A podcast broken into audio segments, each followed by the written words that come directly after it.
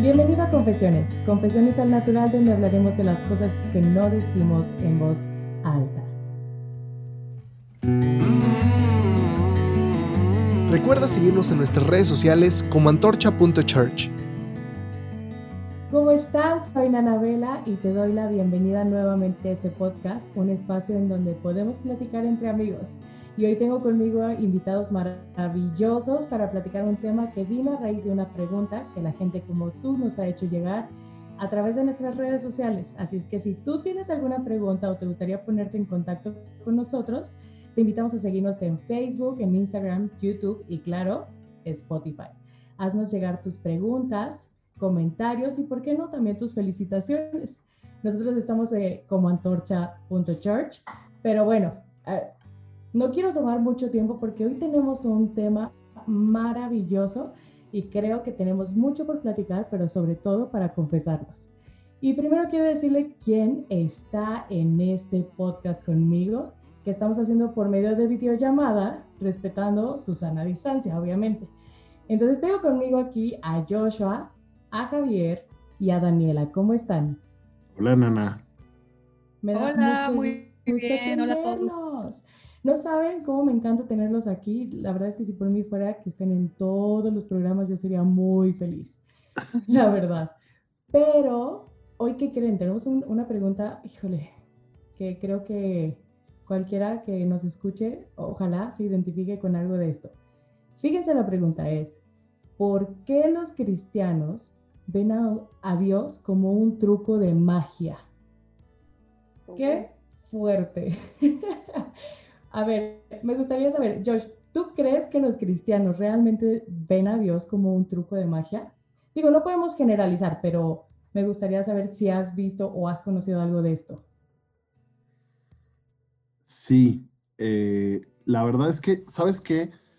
Algo, algo que para mí es clave para entender esto es eh, el entender que cuando decimos ¿Por qué un cristiano ve a Dios como un truco de magia? En realidad lo que estamos hablando es porque un cristiano actúa como si Dios fuera un truco de magia, ¿no? Porque a veces tú le puedes preguntar a un cristiano y te puede decir, no, no, yo sé que Dios es, y insertarte todos los calificativos magníficos de Dios, pero en la realidad eh, actúa como si Dios fuera un truco de magia porque dice, es que, ¿por qué Dios no hizo lo que yo le pedí? ¿No? Y es como, mm, pues porque no es un truco de magia. O voy a orar para que pase esto. Y entonces si no pasó, ¿por qué no pasó? Y entonces ahí es donde empiezas a, ver y si reflexionas un poco y dices, oye, es que ni la oración es un truco de magia, ni Dios es el genio de la lámpara listo para concederte tus deseos. Entonces sí creo que este es, eh, eh, eso es cierto y, y creo que es cierto especialmente cuando lo reflexionamos desde nuestras acciones desde las cosas que decimos y no solo desde de, las cosas que decimos de Dios y no solo desde lo que pensamos o lo que tenemos asimilado como nuestra creencia. Totalmente. Y, y, y, qué fuerte porque muchas veces, bueno, y aquí me gustaría, Daniel, a ver si tú me puedes dar como tu punto de vista. Muchas veces creo que pues los cristianos tratamos de, enseñar algo, pero nuestras acciones llegan a ser a veces hasta contradictorias. Y entonces cuando queremos pedirle algo a Dios, creemos que nosotros podemos manejar a Dios a nuestro gusto. ¿Qué opinas de esto?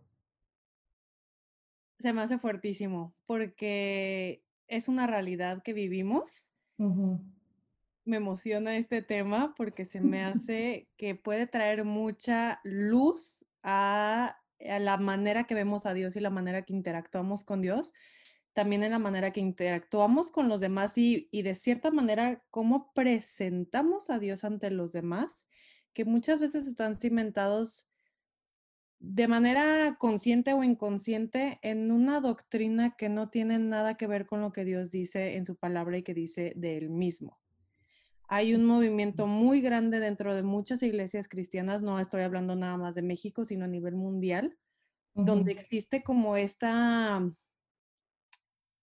lo voy a llamar como un poco manipulación, donde creemos que, sí, a ver, quiero hacer un paréntesis aquí, sí en la palabra, en la Biblia, Dios nos empodera, nos da el Espíritu Santo, que es Él mismo que vive dentro de nosotros y por medio de Él, cuando Él quiere y cuando Él lo hace, suceden estas cosas milagrosas, ¿no? Este, pero no quiere decir que nosotros, por nuestra propia cuenta, por nuestro propio poder, podemos hacer que estas cosas sucedan. Claro. Entonces, este movimiento cree que el poder de la imaginación y del el declararlo y verlo y hacerlo, entonces lo voy a conquistar y lo voy a hacer. Este, pues no, o sea, es una, es una cuestión ahí más psicológica que realmente doctrinal, cristiana, espiritual. Creo que muchas veces se ve reflejado en lo a veces en lo poco que entendemos o conocemos a Dios, porque al final de cuentas, cuando tú entras, y esta es mi opinión y mi manera de ver y de interpretar la Biblia también, el, el estar en una relación con Dios es una cuestión donde tú lo conoces a Él y, te conoces a ti mismo a través de lo que Él dice de ti, el que Él te va enseñando. Es como verte en un espejo y empiezas a ver con más profundidad, no solamente a ti mismo, sino la vida, el, cómo llevar este, pues todo esto en sabiduría, en lo que sea. Pero, y aquí me encanta porque a mí una vez alguien me dijo, busca a Dios por su rostro y no por sus manos. ¿Y a qué se refería esto? Mm, busca a Dios por quien Él es, no por lo que te pueda dar.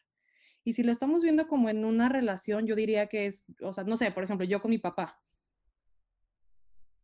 Yo busco a mi papá o a mis papás no nada más por lo que me puedan dar, o sea, para mí eso ya es como una, un extra y más en la edad que tengo, ¿no? Pero yo los busco porque sé quiénes son, porque me gusta pasar tiempo con ellos, porque en las buenas o en las malas, en los momentos divertidos, en los momentos de, de la lloración, o sea, es la relación que se construye, no nada más el que voy a obtener de ti. Claro. Entonces creo que el approach que podamos tener con Dios debería ser ese y no el qué me va a dar Dios o vengo hoy delante de ti para ver qué, qué me das o qué te pido.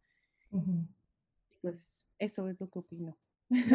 y, la verdad es que tienes toda la razón, o sea, esta parte de la conveniencia y cómo, cómo debemos de cuidar, pues también, el, el también aprender a conocernos nosotros y saber qué es lo que estamos buscando y si realmente lo que estamos buscando, Dios no lo puede dar, porque Él da todo, ¿no? Pero no es como que le vayas a pedir algo y simplemente te lo vaya a conceder porque eres un niño o una niña muy buena. Es porque él tiene un plan y él tiene sus, sus tiempos, ¿no? Y, y, como que se me hace muy importante que los que nos están escuchando eh, puedan entender también eso y que, pues, como dices tú, no caigamos eh, en este pensamiento de que por ley de atracción, que, también se puede confundir mucho con eso, la ley de atracción de mientras lo diga, mientras yo lo crea, eh, va a suceder, como que Dios no trabaja de esa manera.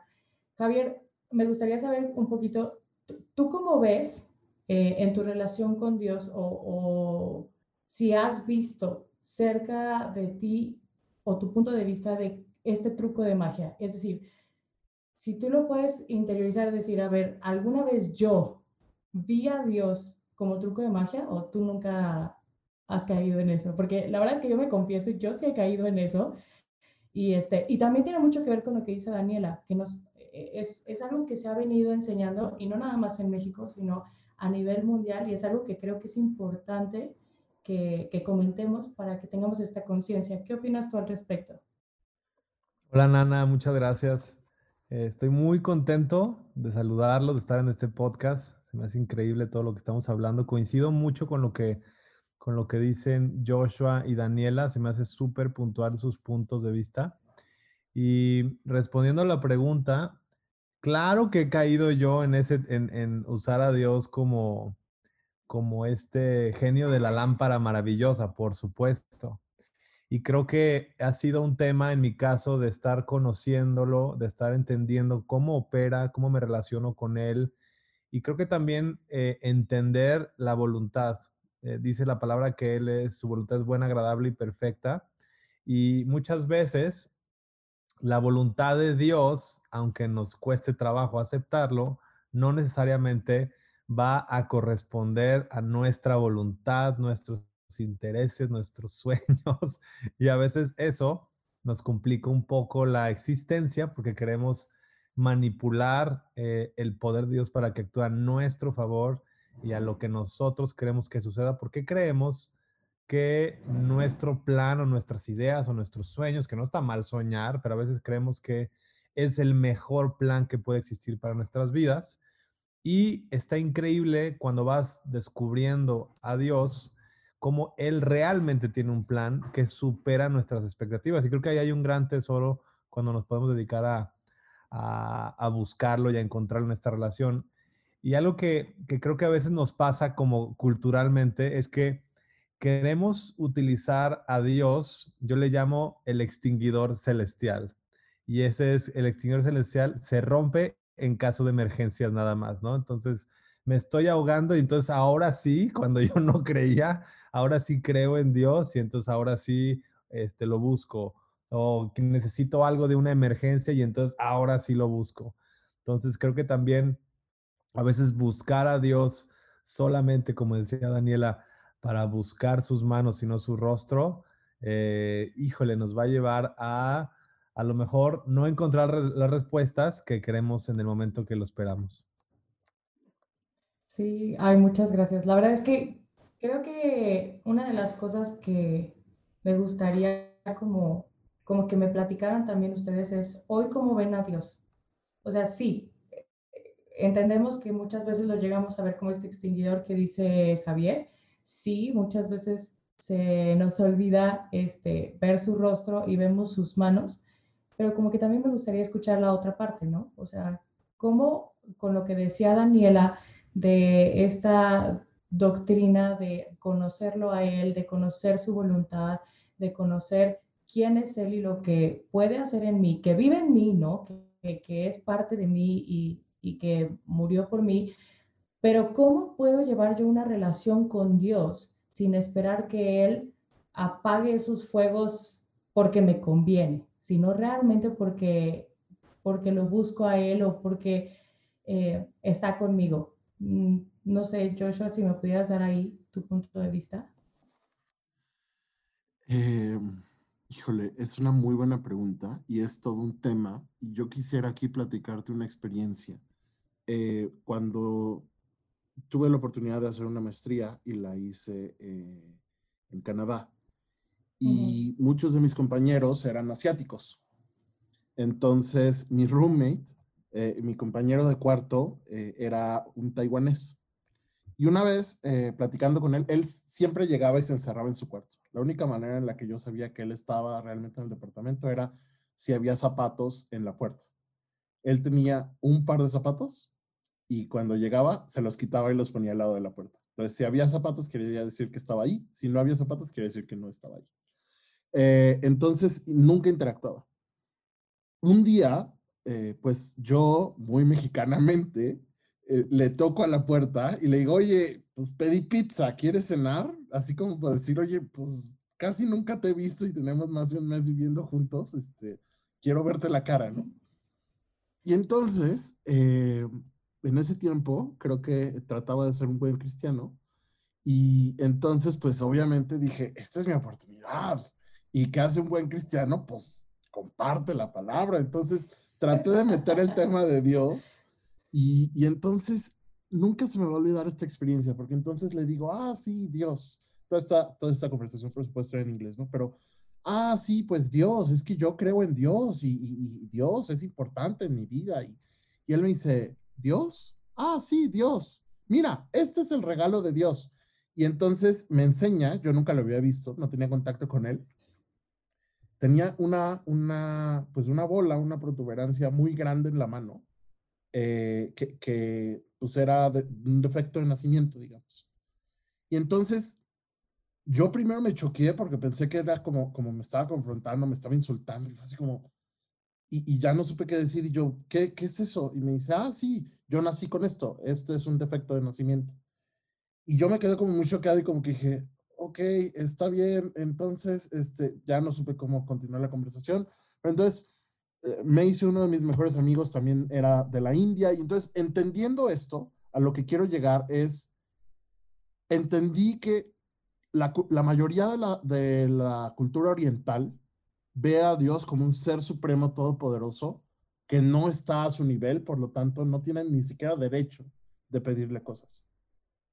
tienen esta admiración casi llegando al miedo de acercarse a Dios, porque es alguien tan grande, infinitamente superior que ellos, que lo único que puede hacer es, eh, eh, digamos, que, lo que decide es, eh, es absoluto y ellos no tienen manera de inferir o ingerir en eso, ¿no? Es, es, es, es algo definitivo. Entonces los dioses son el dios o los dioses que toman sus decisiones y ellos lo único que pueden hacer es aceptarlas y vivir con eso. Y por otro lado, la cultura occidental nos lleva mucho sobre todo el, la, cultura católica apostólica romana, eh, a ver a Dios como ¿no? el judeo-cristianismo, catolicismo, a ver a Dios mucho más cercano. Pero esa cercanía nos ha llevado de repente a pensar que Dios está a nuestro nivel y por lo tanto me debe cosas. Mm. Entonces, eh, si yo hago algo por Dios, Dios me lo tiene que regresar. Si yo le pido algo a Dios, Él me tiene que responder, porque es mi papá y porque es eh, Jesús era hombre y entonces yo puedo ver algo que pasa en la Biblia y entonces decir, ah, si eso pasó, si eso lo pudo hacer Jesús, también me lo tiene que hacer a mí. Y tiene mucho que ver con la manera en la que vemos el mundo. Entonces, no estoy evadiendo la pregunta. A lo que quiero llegar con esto es, a lo largo de mi tiempo y después de, de, pues, la etapa que yo viví de, de, pues, dudar de mi fe y tratar de construir una fe en la que realmente pudiera creer y con la que realmente me pudiera conectar. Eh, que una de esas cosas con las que no conectaba era como decir, oye, es que a veces le pedimos a Dios como si yo le trueno los dedos y Dios haz esto y Dios haz lo otro y en el nombre de Jesús yo dicto y, y era como, yo decía, ¿y cuál es la diferencia entre Harry Potter y yo? Porque de repente cuando digo en el nombre de Jesús creo que las cosas se tienen que hacer. Y entonces llegué a ese punto donde, donde volví un poco a esta experiencia que tuve y decir, es que al final del día, Dios nos habla de las dos cosas. Y, digo, más allá de decir, no estoy diciendo, estoy hablando como, como de las enseñanzas que yo tuve de esta cultura o de esta cosmovisión y, teovisión, teología eh, asiática oriental.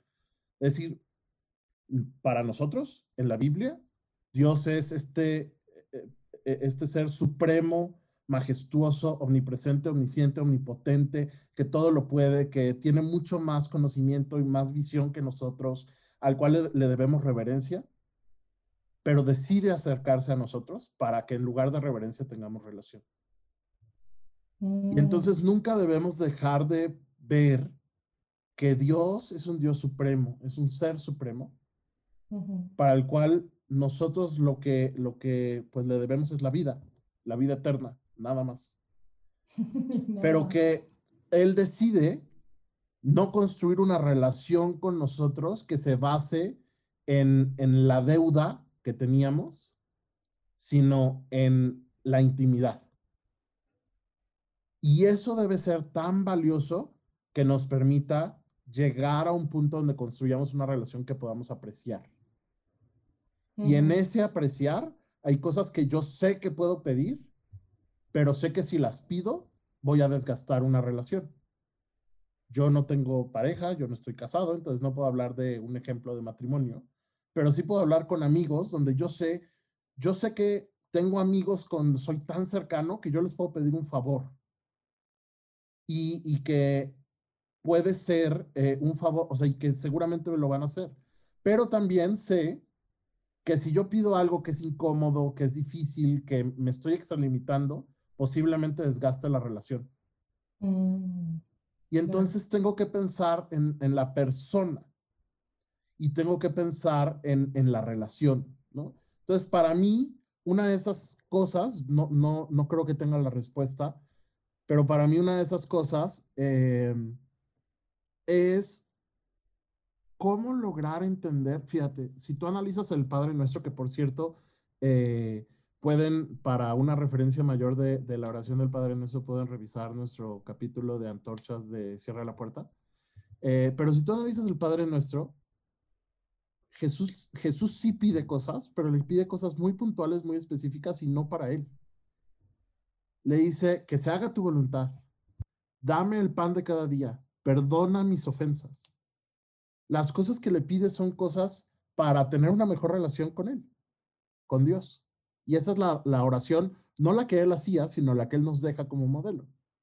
Entonces, al final del día, yo creo que tiene que ver con aprender a pedir, aprender a aceptar, aprender a soltar, aprender a vivir en la incertidumbre y a decir, en este momento ni siquiera sé qué orar. Entonces no voy a tratar de asumir que sé que tengo que orar. Simplemente voy a decir, mira Dios, estoy confundido, no sé qué hacer, no sé por dónde ir, ayúdame a entender. Y para mí esa, esa es como, yo creo que dentro de, de la oración, la oración que más comúnmente puedo llegar a hacer es, ayúdame a entender. Ayúdame a ver lo que no estoy viendo, porque ni siquiera sé qué pedir o porque sé que si te pido algo va a ser egoísta. Y sé que es natural y es normal. No, no es que diga, ay Dios, perdóname Dios porque voy a pedir algo egoísta, sino es más bien como, ok, ayúdame a entender para que entonces no me frustre por pedir algo egoísta y que no lo vea hecho. Claro muchas gracias, Josh. La verdad es que creo que eh, esta comparación que acabas de hacer puede abrir mucho el panorama porque sí es cierto, incluso yo me llevo a confesar que, que muchas veces en, en, mis oraciones esta frustración que tú mencionas, la he llegado a sentir, el decir, ¿por qué no estoy viendo esto si tengo años pidiéndolo, no? O sea, años. Y, cuando ves que pasa el tiempo y que pasa el tiempo y dices, pero ¿por qué no se responde? Y lo que lo que decía Javier, pues es la voluntad. O sea, una cosa es lo que tú quieres y otra cosa es lo que es la voluntad y esa no se puede doblegar a lo que yo quiero, a lo que yo siento y a lo que a mí me gustaría. Eh, Daniela, ¿querías tú agregar algo a, a esto? Sí, de la pregunta que estabas diciendo, Nana, de cómo veo entonces yo a Dios hoy en día. Debo confesarme que sí, yo también por mucho tiempo vi a Dios como un truco de magia y fue de las cosas que más me atrajo a seguirlo. Las manos, las manos. Me di cuenta que la cosa no era así, entonces como... Bien ahí, bien ahí. Como buena millennial, carezco totalmente de paciencia. Estoy acostumbrada a una vida express. O sea, yo si mm. mi celular no respondió, mi computadora no respondió en el segundo, o sea, me traba poquito el internet, o sea, ya quiero romper todo, aventar el modem.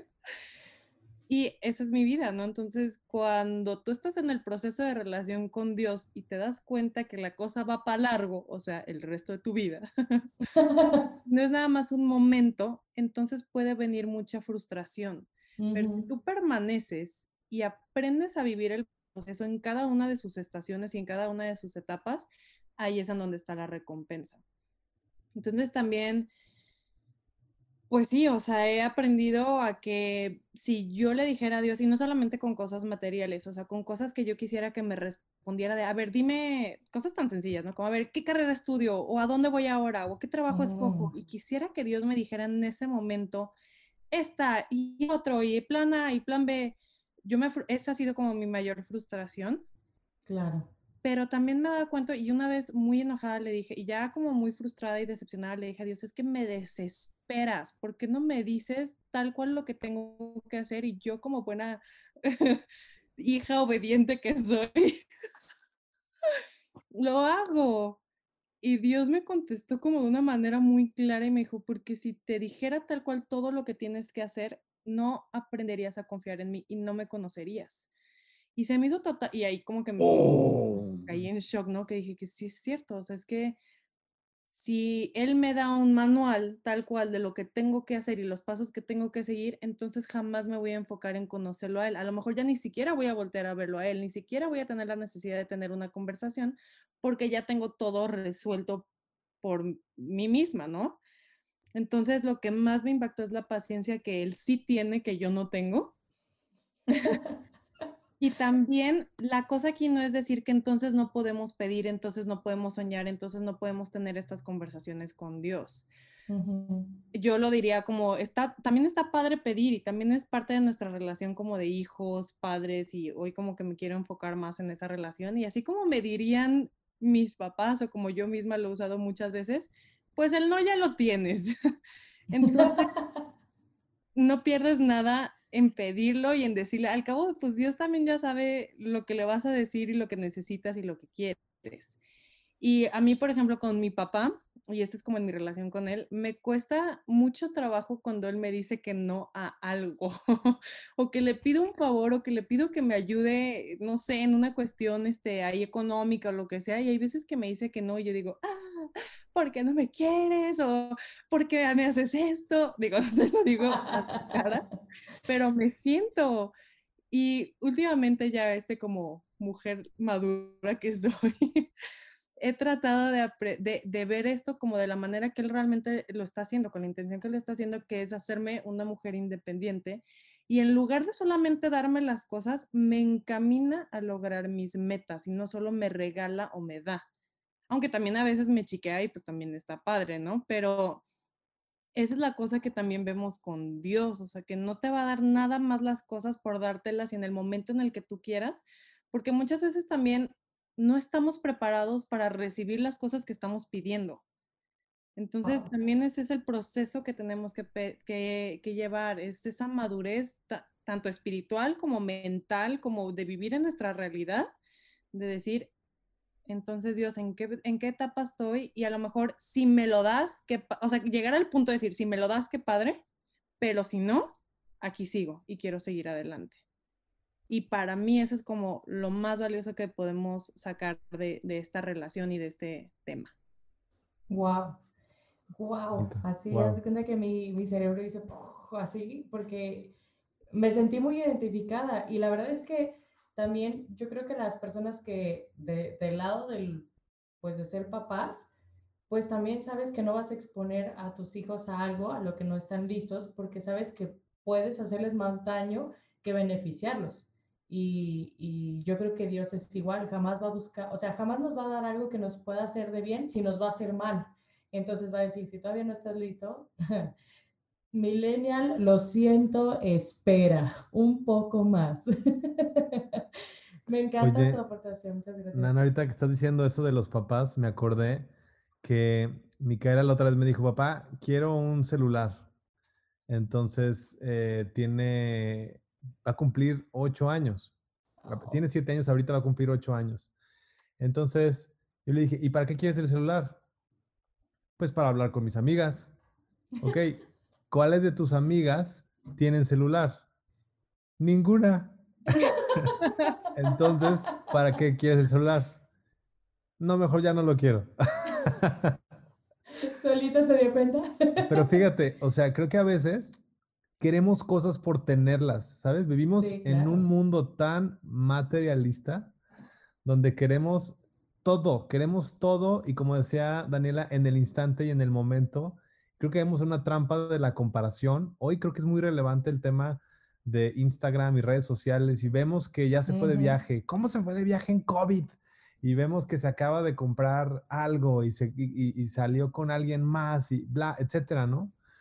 Y, reflexionaba en esto ahorita que, que, hablaba Daniela de, esta relación con Dios como mi padre. Creo que es sumamente, creo que dio en el clavo. O sea, cuando tú comienzas a descubrir a Dios como tu padre, tú puedes tener una muy buena, eh, puedes aterrizarlo de una manera muy práctica con tu relación paternal. Y a lo mejor hay gente que nos está escuchando que dice, oye, pues qué padre tu rollo, pero yo no tuve un papá presente, yo no tuve este, sabes, yo no tengo esta relación, yo no tuve un buen modelo a seguir como mi padre. Bueno, yo te quiero invitar a que te des la oportunidad de poder conocer a Dios como ese Padre, porque si hay algo que tiene Dios es que es fiel y que Él mm, siempre va a quedar, o sea, siempre va a estar ahí, siempre va a estar dispuesto, disponible y, y su, digamos, su capacidad es inagotable al papá se le puede acabar la cuenta del banco, este, se puede acabar el aguinaldo en cualquier otra cosa pagando deudas, pero sin embargo tienes a un Dios que tiene una alcancía eh, infinita y, creo que esta clave de podernos enfocar en que, eh, en cómo nosotros a veces queremos tantas cosas, pero a veces la intención que hay detrás pues no tiene realmente una justificación para que esté en tus manos. Y algo que, me encanta es, o sea, eh, Dios nos muestra un camino, pero quien lo camina eres tú. Dios te va a mostrar opciones, pero quien decide eres tú.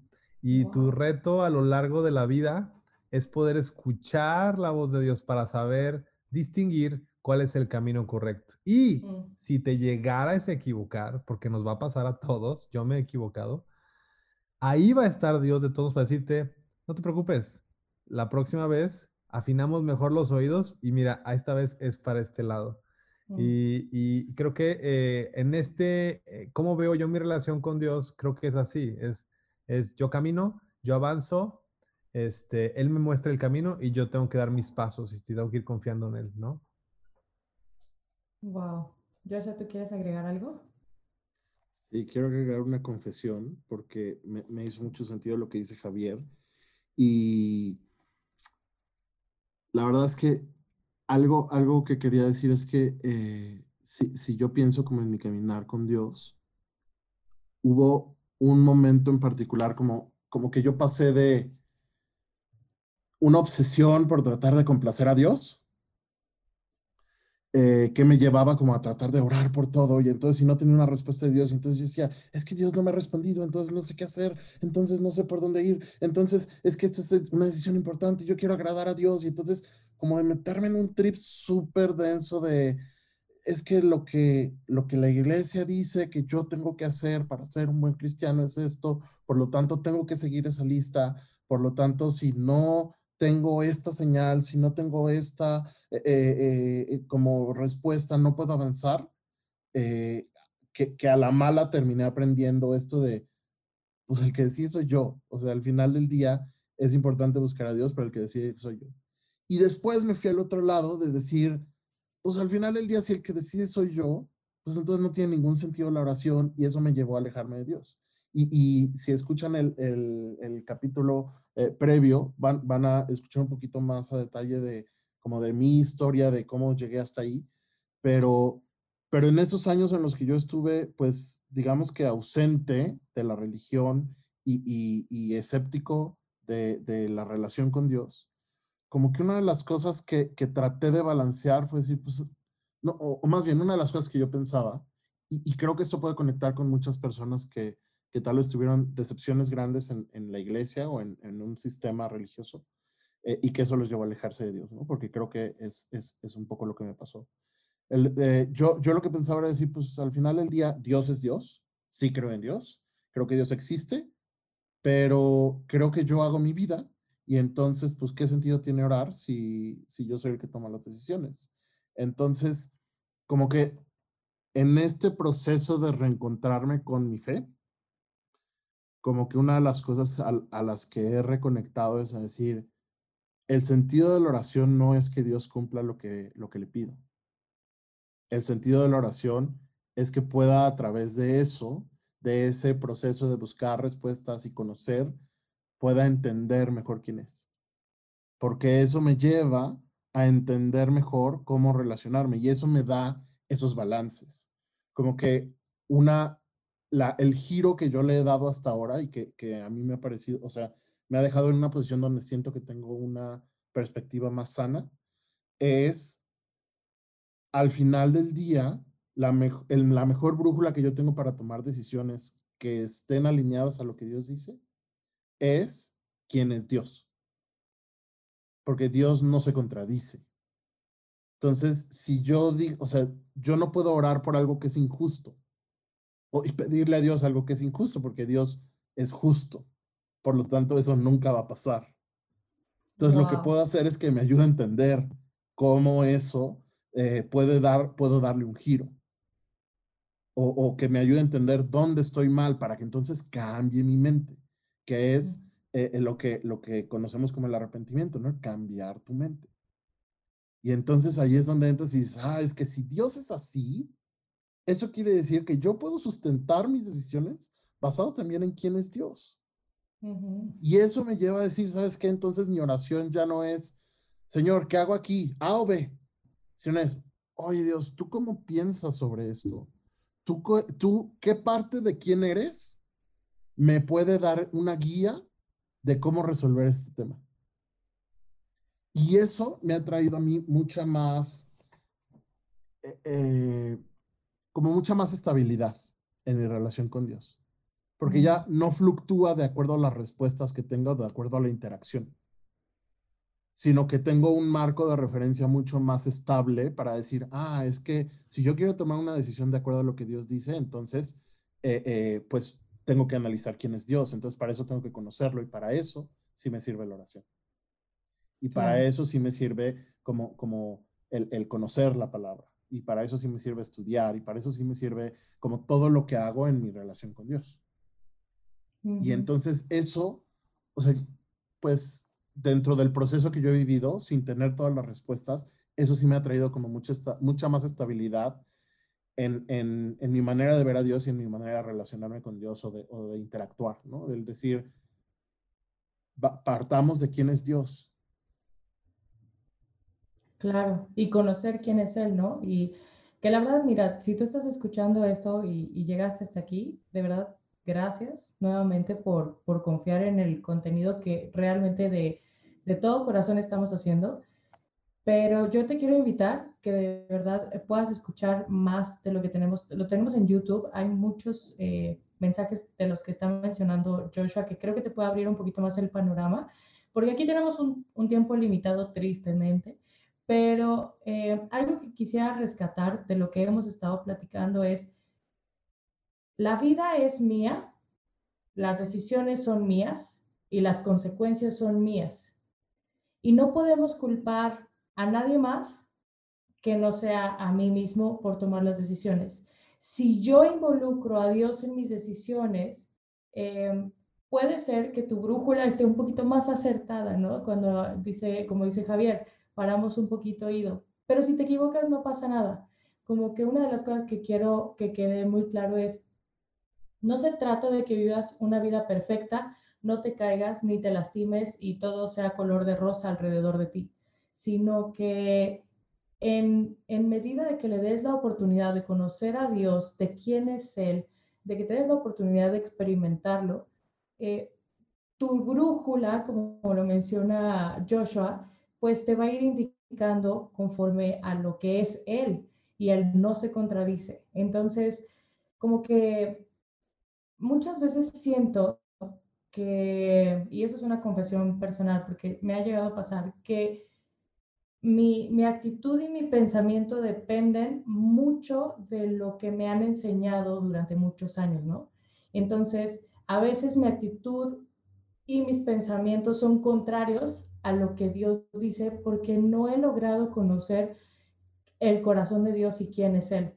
Entonces yo quisiera invitarte a que te des la oportunidad, como dice Javier, de conocer a Dios. Dios tiene esta forma paternal con mucha paciencia, como dice Daniela, para que si eres igual de desesperado que nosotras, no te preocupes. Él tiene toda la paciencia del mundo y Dios nos ama, pero su voluntad no es la mía. Entonces hay que darle la oportunidad y, pues la verdad es que se me acaba el tiempo, pero sé que vamos a tener más, eh, más podcasts, más conversaciones. Eh, si tú tienes alguna, alguna duda de, de, lo que hemos estado platicando, te surge alguna duda, no, no temas en ponerte en contacto con nosotros. Recuerda, estamos como antorcha.church. Pero me gustaría antes de cerrar, eh, Daniela, si tú pudieras dar así como un, un, breve comentario para la gente que nos está escuchando de lo que hemos platicado, ¿qué tip o qué consejo les darías?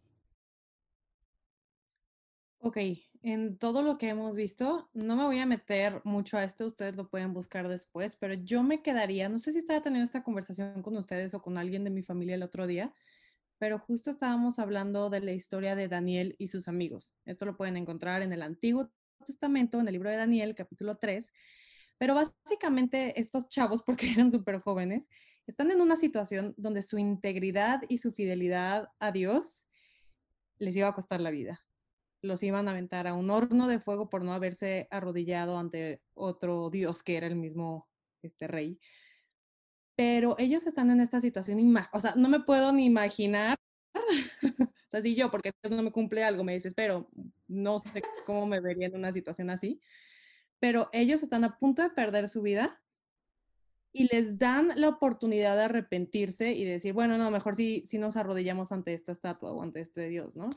Pero ellos en lugar de hacer eso, dicen, aunque me avientes, o sea, nosotros sabemos que nuestro Dios nos puede salvar de esto. O sea, podemos librarla y salir vivos. Él lo puede hacer.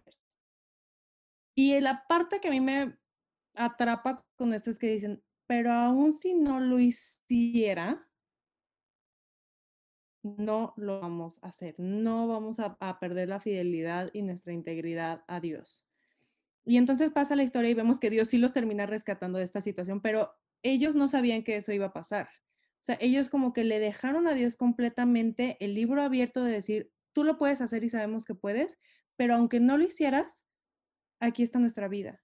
Y creo que esa es la actitud que nosotros como cristianos o como cualquier persona que se quiera acercar a Dios deberíamos de tener ante no solamente las cosas que necesitamos en lo material, sino también en nuestras vidas diarias. Y aún si lo llevamos como un ejemplo mucho más grande, Jesús mismo, antes de morir en el Getsemaní, en un momento de angustia suprema, le dice a Dios, pasa de mí esta copa. En otras palabras, no quiero hacer, o sea, esto está muy heavy y si puedes hacerlo de otra manera, por favor hazla. Y Dios no le cumplió eso a Jesús su hijo. O sea, la máxima, o sea, el, máximo personaje, el más cercano a Dios, básicamente Dios, y bueno, Jesús es Dios, pero si él no lo hizo por Jesús, sabiendo que había un propósito más grande y que un pequeño momento de sufrimiento iba a cambiar la historia de la humanidad por la eternidad. Entonces, nos enseña historia tras historia como estas que les dije, nos enseña a Dios a confiar en Él sabiendo que Él sabe perfectamente lo que va a suceder en el futuro en nuestras vidas y confiar, o sea, yo me quedaría con eso, en confiar en que Dios sabe cuándo hace las cosas, por qué las hace y nosotros no nos queda más que para mí es una recompensa que ser expectantes hacia lo que Dios va a hacer aprender quién es Él y crecer en nuestro carácter, en nuestra paciencia, en nuestra confianza, en nuestra lealtad, en nuestra integridad, etc. Con eso me quedaría yo en esta conversación. Wow, wow. Javier, ¿qué te gustaría agregar? Bueno, eh, me ganó mi cierre Daniela, quiero confesar, de, de, Daniel y sus amigos, de Cedrag Mesac y Abednego. Este, pero creo que ¿Estábamos teniendo esta conversación nosotros? en algún momento, creo. Oye, pero te voy a decir que algo que, Jesús dijo, dice que no se haga mi voluntad, sino se haga la tuya. Y creo que es una clave en nuestras vidas eso para poder llegar al punto que tú dices de la confianza. Es decir, y esto, esto, esto es, esto va a chocar en nuestras emociones y en lo que tú quieres. Ojo, esto te va a incomodar, ¿sabes? Como decir, ¿cómo? Pero yo quiero hacer algo. Sí, sí, pero, confía en que el plan de Dios es mejor. Pero es que yo lo quiero hacer a mi manera y a mi modo y cuando yo quiero. Sí, pero si logras poder tener la confianza de poder soltar en sus manos eso que tú, a lo cual tú estás aferrado, Él te va a dar algo muchísimo mejor. Y eso, eso yo sé que a veces es, un, puede ser como medio cristiano y, y creo que lo decimos mucho, pero les te quiero invitar a que lo experimentes. Creo que cada uno de los que estamos aquí ha experimentado ese momento, decir, ok, me rindo, en mis fuerzas no puedo, en mis tiempos tampoco. Eh, quiero, quiero realmente que no se haga lo que yo quiero, sino se haga lo que tú quieres. Y en ese momento algo, algo realmente sucede. Ojo, y volvemos al ejemplo de los amigos de, estos Cedrag Mesac y Abednego, ¿no? Aún si no, yo voy a seguir adelante. Entonces mi cierre sería, sigue adelante, hay un camino, tú lo tienes que caminar, confía en que alguien va a estar ahí guiándote, dando pasos. Y si no sucede, mantente en el camino, sigue hacia adelante, no pierdas la esperanza, no pierdas la fe. ¡Wow! ¡Qué buen cierre! así como disparando. Josh, ¿qué te gustaría agregar? Pistolero Ramos. Eh, yo quisiera decir algo que se sale un poquito de esta línea, pero hay, hay mucho que decir, no, no me voy a extender mucho, pero como que puedo, puedo imaginarme alguien que nos está escuchando del otro lado, una persona cristiana o una persona que tenga una fe en Dios, que diga, oye, pero entonces, ¿qué pasa con el pídeme y se te dará? Y entonces, ¿qué pasa con la fe que mueve montañas? Y entonces, ¿qué pasa con los milagros? Y entonces, ¿qué pasa y qué pasa y qué pasa con todo esto? Y, yo lo que quisiera decir es justo el cierre sobre eso, el decir, creo que la madurez de la fe nos lleva a entender que hay momentos para pedir, hay momentos para soltar, hay momentos para replantear y hay que estar dispuesto a aceptar que no tenemos las respuestas y que vamos a ir entendiendo sobre la marcha. Y, y en ese mismo comentario quisiera decir, seamos responsables y seamos eh, eh, voy a usar una palabra de, la Biblia, tengamos celo por cómo compartimos a Dios. Porque a veces lo que la gente cree, sobre todo en el inicio de su fe, tiene que ver con la manera en la que nosotros le predicamos a Dios.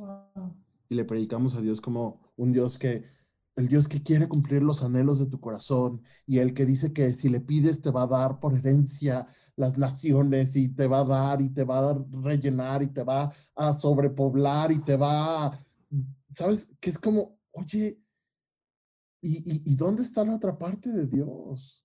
Porque a veces es como decir, ay, mijito, véngase conmigo y te voy a dar y, y mira, y regalos y coches y juguetes y, pero véngase conmigo. Es, oye, Dios no quiere darse a conocer así. Entonces, tengamos celo de cómo damos a conocer a Dios, porque el Dios que presentamos es el Dios en el que la gente cree, que después le causa dudas, confusiones y termina a veces renegando, rechazando o, dudando de su fe, porque él dice, oye, pero es que yo aprendí esto. Entonces, tratemos de madurar nuestra fe para que entendamos que, que hay versículos que no aplican como nosotros los usamos y para eso tenemos eh, evidencias eh, y, y para tratar de entender cómo es que podemos relacionarnos con Dios y compartir a Dios de una manera en la que la gente pueda eh, conectarse con Él, pero sobre todo de una manera en la que Dios diga, gracias, ese sí soy yo. Qué manera de cerrar con esto. de verdad, no saben cómo me encanta platicar con ustedes. Siempre se los digo y no me importa repetirlo, de verdad. Aprendo muchísimo platicando con ustedes porque ver diferentes maneras de pensarlo, ver diferentes puntos de vista y también de expresarlo, ¿no? Porque lo que acaban de decir todo, hace cuenta que estoy haciendo yo check, check, check. No, este no le he hecho check, este me hace falta. Y yo creo que si tú nos estás escuchando, probablemente te puedas identificar o probablemente también estés en algún punto como nosotros, en donde nos sentimos frustrados y no pasa nada. Eh, yo de verdad les agradezco nuevamente por acompañarnos. Gracias a ti que nos estás escuchando. Gracias si estás compartiendo este material. Yo sé que esto va a ayudar a muchas personas a entender esa frustración, ese cansancio, esa manera en donde no entendían por qué Dios no cumplía las cosas que ellos le pedían. Bueno, aquí hay un pedacito de respuesta, no podemos contestar así porque es mucha información, pero esperemos que en futuros podcasts podamos tocar temas. Eh, y pues no me queda más que agradecerte nuevamente. También te invitamos y te recordamos que tenemos otro podcast con Daniela García, que es la que nos está acompañando acá, eh, que se llama Evidencias, como dijo Joshua. Y también que tenemos contenido en YouTube. Síganos en nuestras redes sociales y pues nos vemos en la próxima. Muchas gracias por acompañarnos, Joshua, Javier, Daniela, gracias. Un abrazo hasta su hogar. Gracias. gracias a ti. Nos vemos. Gracias, adiós a todos.